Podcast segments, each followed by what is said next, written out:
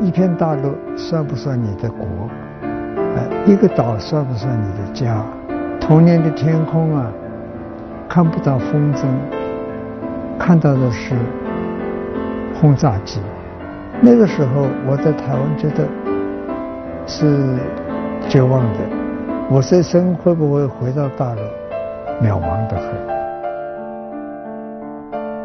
呃，于先生，您这一次回大陆，距离上一次有多久了？我我自从这个一九九二年以来，嗯，我开始是一年每年一两次，嗯，到了后来五六次的都有，所以这二十年来，我差不多回来了至少有三四十次了。嗯 嗯。那么女儿呢？其实呃。南京是您小时候是这个成长的地方。对。啊，那么女儿呢？对于您的女儿来讲，您带她到南京。对他们当然是两岸交流以后，嗯，嗯，才回来。也因为我们四个也并不是一起回来。嗯。哎，零零落落。嗯。哎，那么可是我因为生在南京，嗯，同时小时候去中山陵，嗯。我就觉得我应该把我四个女儿，无论如何都带他们到过中山陵，嗯，才跟我的童年能够接轨，这样子。嗯，那他们去了以后，嗯，他们的感受是什么样子的？我特别想知道，就是故乡这个概念，对您来讲和对您的孩子们来讲，到底有什么不同？因为以前，比如说孙中山，嗯，政治人物。政治家，那么他们只是在教科书里读到，真正面临这个中山陵，它这个陵墓本身就是很庄严。嗯。啊，再听听老爸讲一些事情，他们就有一种切身的经验。嗯。啊，就就感受比较深一点。嗯。因为以前对他们讲来，这个中国大陆只是。中国地理和中国历史的教科书要准备考试用的。嗯。那么来过了以后，啊，吃到大陆的食物，见到大陆的这个亲友啊，然后看到父亲在这儿演讲又怎么样？嗯。他就觉得这是这是一个活的经验。嗯。并不是教科书上的资料而已。一九九二年。余光中终于跨过了那湾浅浅的海峡，双脚踏上了故乡的土地。面对阔别了整整四十三年的大陆，他不禁感叹：掉头一去是风吹黑发，回首再来已雪满白头。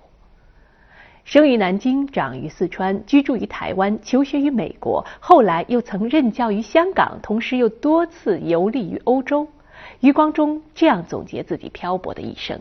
大陆是母亲，台湾是妻子，香港是情人，欧洲是外遇。为什么大陆一定是母亲？他说：“妻子是不一定的，更别说情人和外遇。但母亲是无法替代的。烧我成灰，我的汉魂唐魄，仍然萦绕着那片厚土。”这就是空话，对呀，空话。热爱祖国，这就是空话。我来写的才是正格的。对。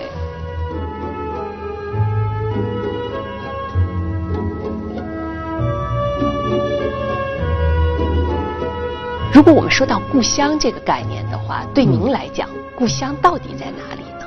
呃，当然，这个故乡就包括我出生地的南京。嗯。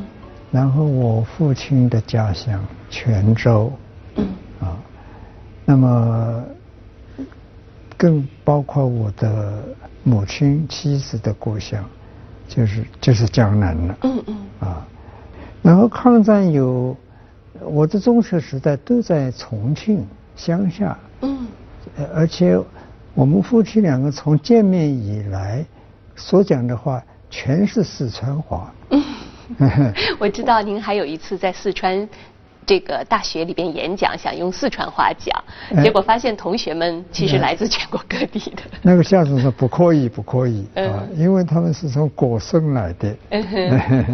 是啊，所以刚才我们说到，就是呃，可能一个诗人，嗯，他的内心根本就是漂泊的，没有一处可以永远的驻足。嗯，是不是这样呢？嗯，那倒不完全是这样子。呃，中国文化应该是我的家，所以我我在作品里面也常常提到，我的身上有汉魂唐魄，啊，我的魂魄，嗯，就是我遥远的祖先传下来的，哎，因此这个中国古典文学啦，以及后来的旧小说啦，嗯。啊，《水浒》《红楼》啊，啊，这个《西游》啊，嗯，啊，《三国演义》啊等等，哎，所以我在台湾家里面看《三国演义》，看大陆拍的《三国演义》连续剧，我我就跟我的太太说，孔明下一句要讲什么，果然就是啊，我这个记忆力非常非常深刻。嗯嗯，那既然您说中国文化就是您的家，您觉得现在这个家？是日益的昌盛了呢，还是日渐的衰败？给我一瓢长江水呀，长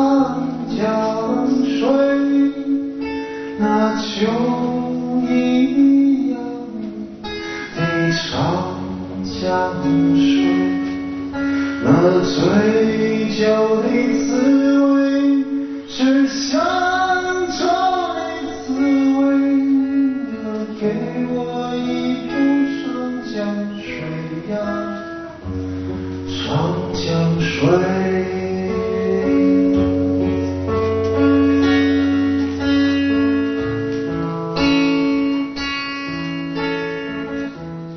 那既然您说中国文化就是您的家，您觉得现在这个家是日益的？昌盛了呢，还是日渐的衰败呢？嗯，这个中国文化受到外来的挑战很多了哦，比如说佛教佛教来了，嗯啊，比如说从西域的文化又来了，然后这个现代是这个这个外国人来扣关哈，八国联军了，就上海有法租界、英租界等等，啊。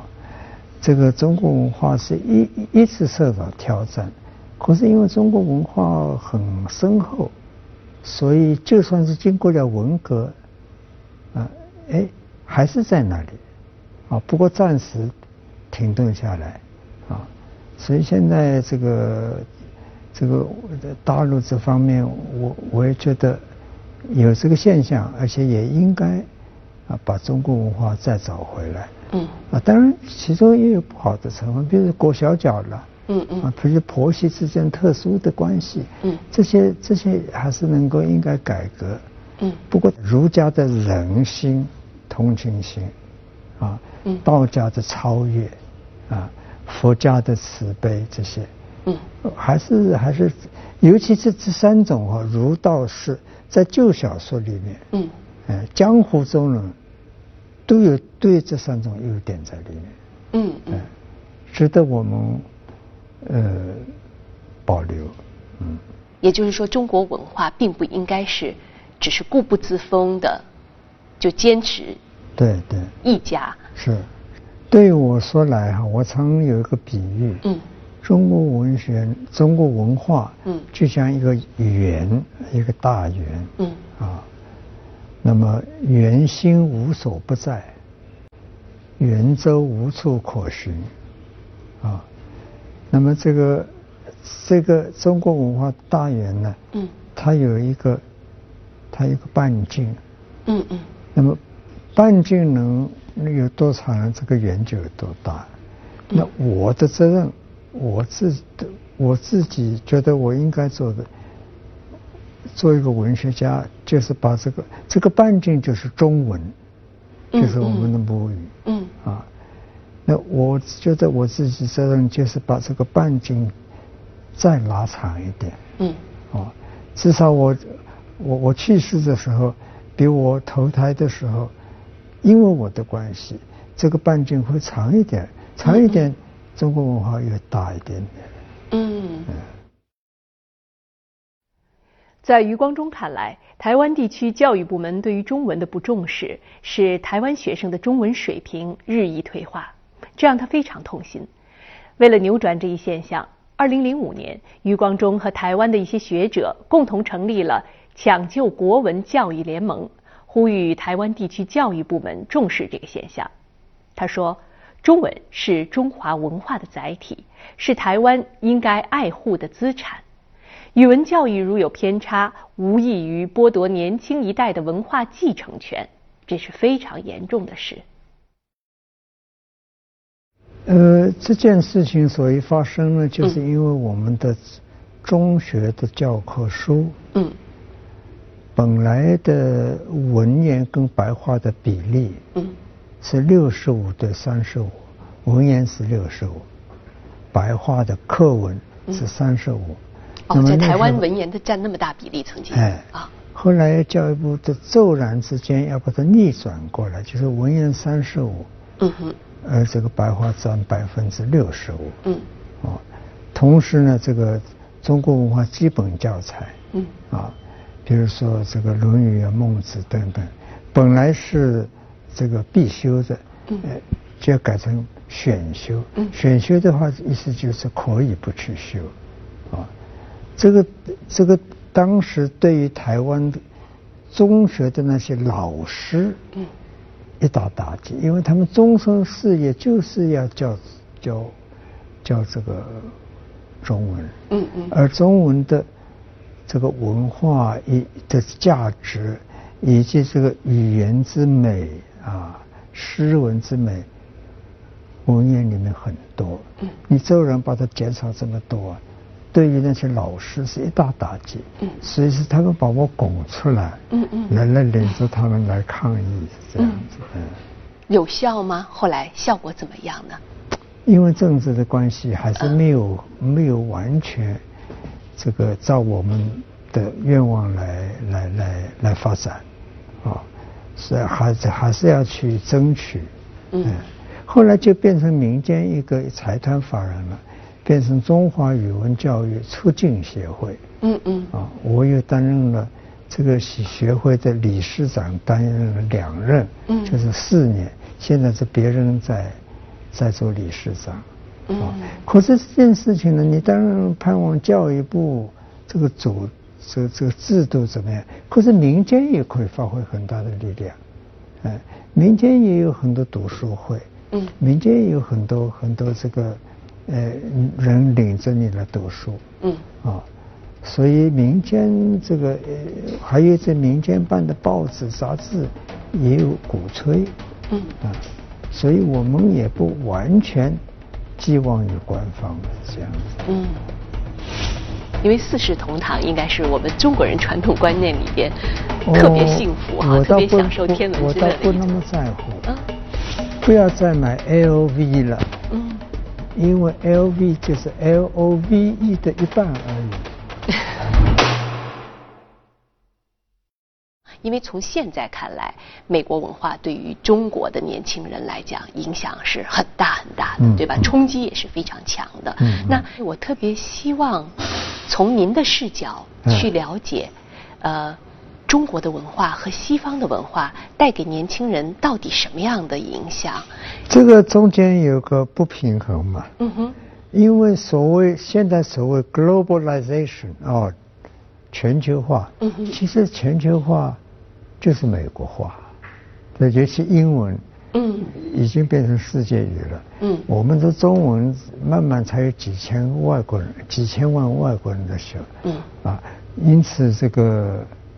我们中文要达到这个英文这种流行程度，不是三五年的事情。嗯哎哎，因为中间还牵涉到这个观念的问题。哎，我们比如说讲到龙是一个很正面的东西，因为那龙可能是基督教的魔鬼的一个象征。嗯哼。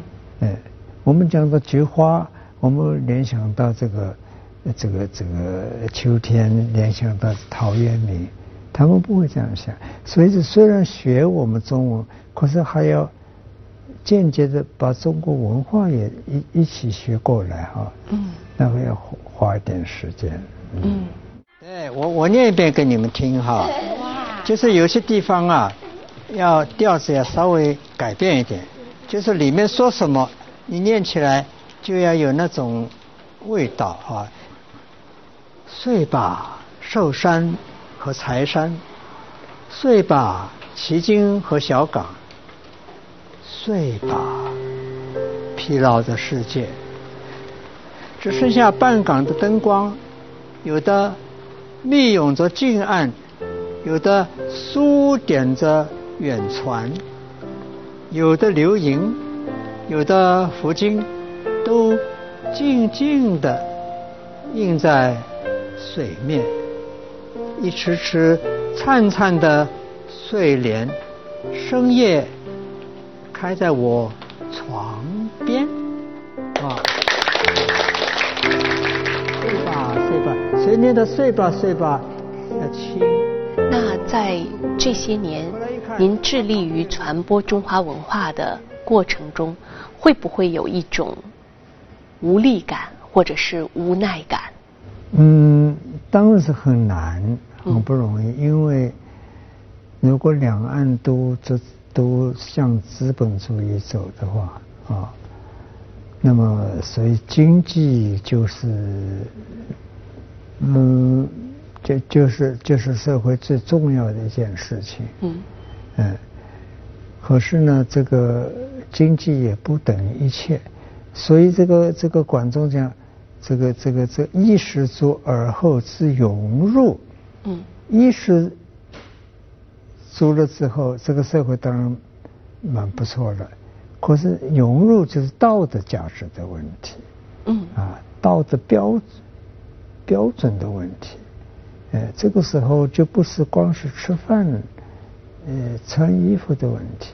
嗯，而是做一个人的尊严的问题，这这个问题迟早也会显现，嗯，要这个社会来选择，嗯，要要思考，嗯，所以呢，这个呃，台湾台湾有这个行动电话，我我这几年来就都都悬赏啊，要大家播简讯比赛，啊，这个简讯的七十个字以内越短越好，嗯，啊。我也我也做过这个简讯比赛的决审委员，嗯嗯，他们要我们这些决审委员，你也写几则出写几则出来，看看你的简讯发的是不是有道理。我我也我也写了几啊几条，其中一条就是就叫做嗯分秒必争吗？当心别输了岁月。哦，分秒必争，你你你你。你这个在在在这个社会里面很紧张哈，分秒必争，我一定要怎么样？可是很快的时间过去，你你的岁月可能就这么流逝掉了。嗯。啊。嗯。岁月跟文化比较有关系。嗯。分秒必争是跟目前的利益。嗯。啊，有直接的关系。嗯。我另外一条写什么呢？不要再买 LV 了。嗯因为 L V 就是 L O V E 的一半而已，所以只有 L V 这个 love 是不完整的。呃，不完整，不完整。啊。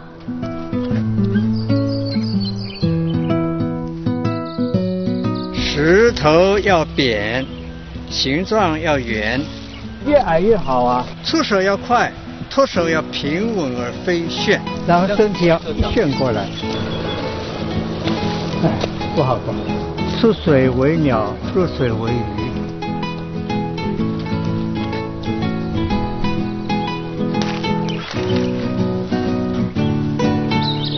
哎，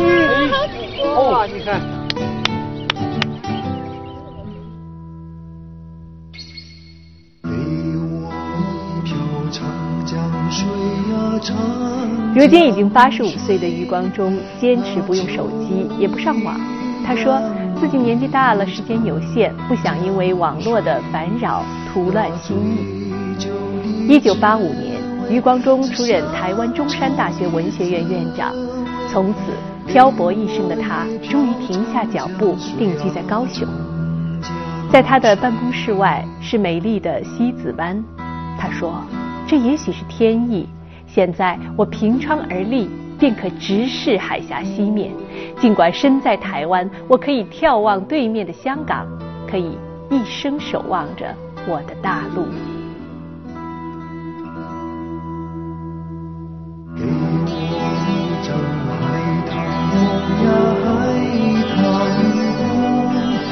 那些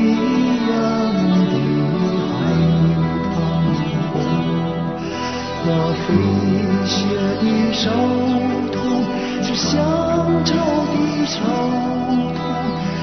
有四个女儿，所以也是在中国也算是一个蛮大的一个家庭。那你们家人相处的方式是更中式还是更西化呢？嗯。也是半吊子而已，半吊子，半吊子，因为，比如说哈，呃，四个女儿，比如回到台湾去见我们，他们都在台湾吗？现在？哎，有两个在，在在在美洲，啊，一个美国，一个一个加拿大，啊，另外两个在台湾，所以我有篇文章叫做《日不落家》。嗯。本来大英帝国是日不落国，可是我的家庭，我太阳无论怎么转，都都照到我的家人。嗯嗯。哎，是叫日不落家。嗯。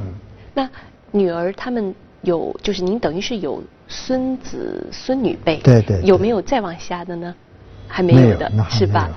呃，可是孙子已经读大学三年级了啊，那么孙女是大学一年级。啊，因为四世同堂应该是我们中国人传统观念里边特别幸福哈，特别享受天伦之乐的一种。我倒不那么在乎，因为第三代啊，他们也已经蛮美国化了，哎，那么中中文呢，哥哥讲的还不错，妹妹讲的就就不多了。那对您来说是遗憾吗？对啊，就看不懂我的书了。嗯，我散文里面写到他们，我诗也写到他们，他们未必能够欣赏。哦，所以您对就是对自己的这个第三代都都都读不了您的诗，一定心里还是蛮失落的。多多少是一个遗憾呢。哎哎。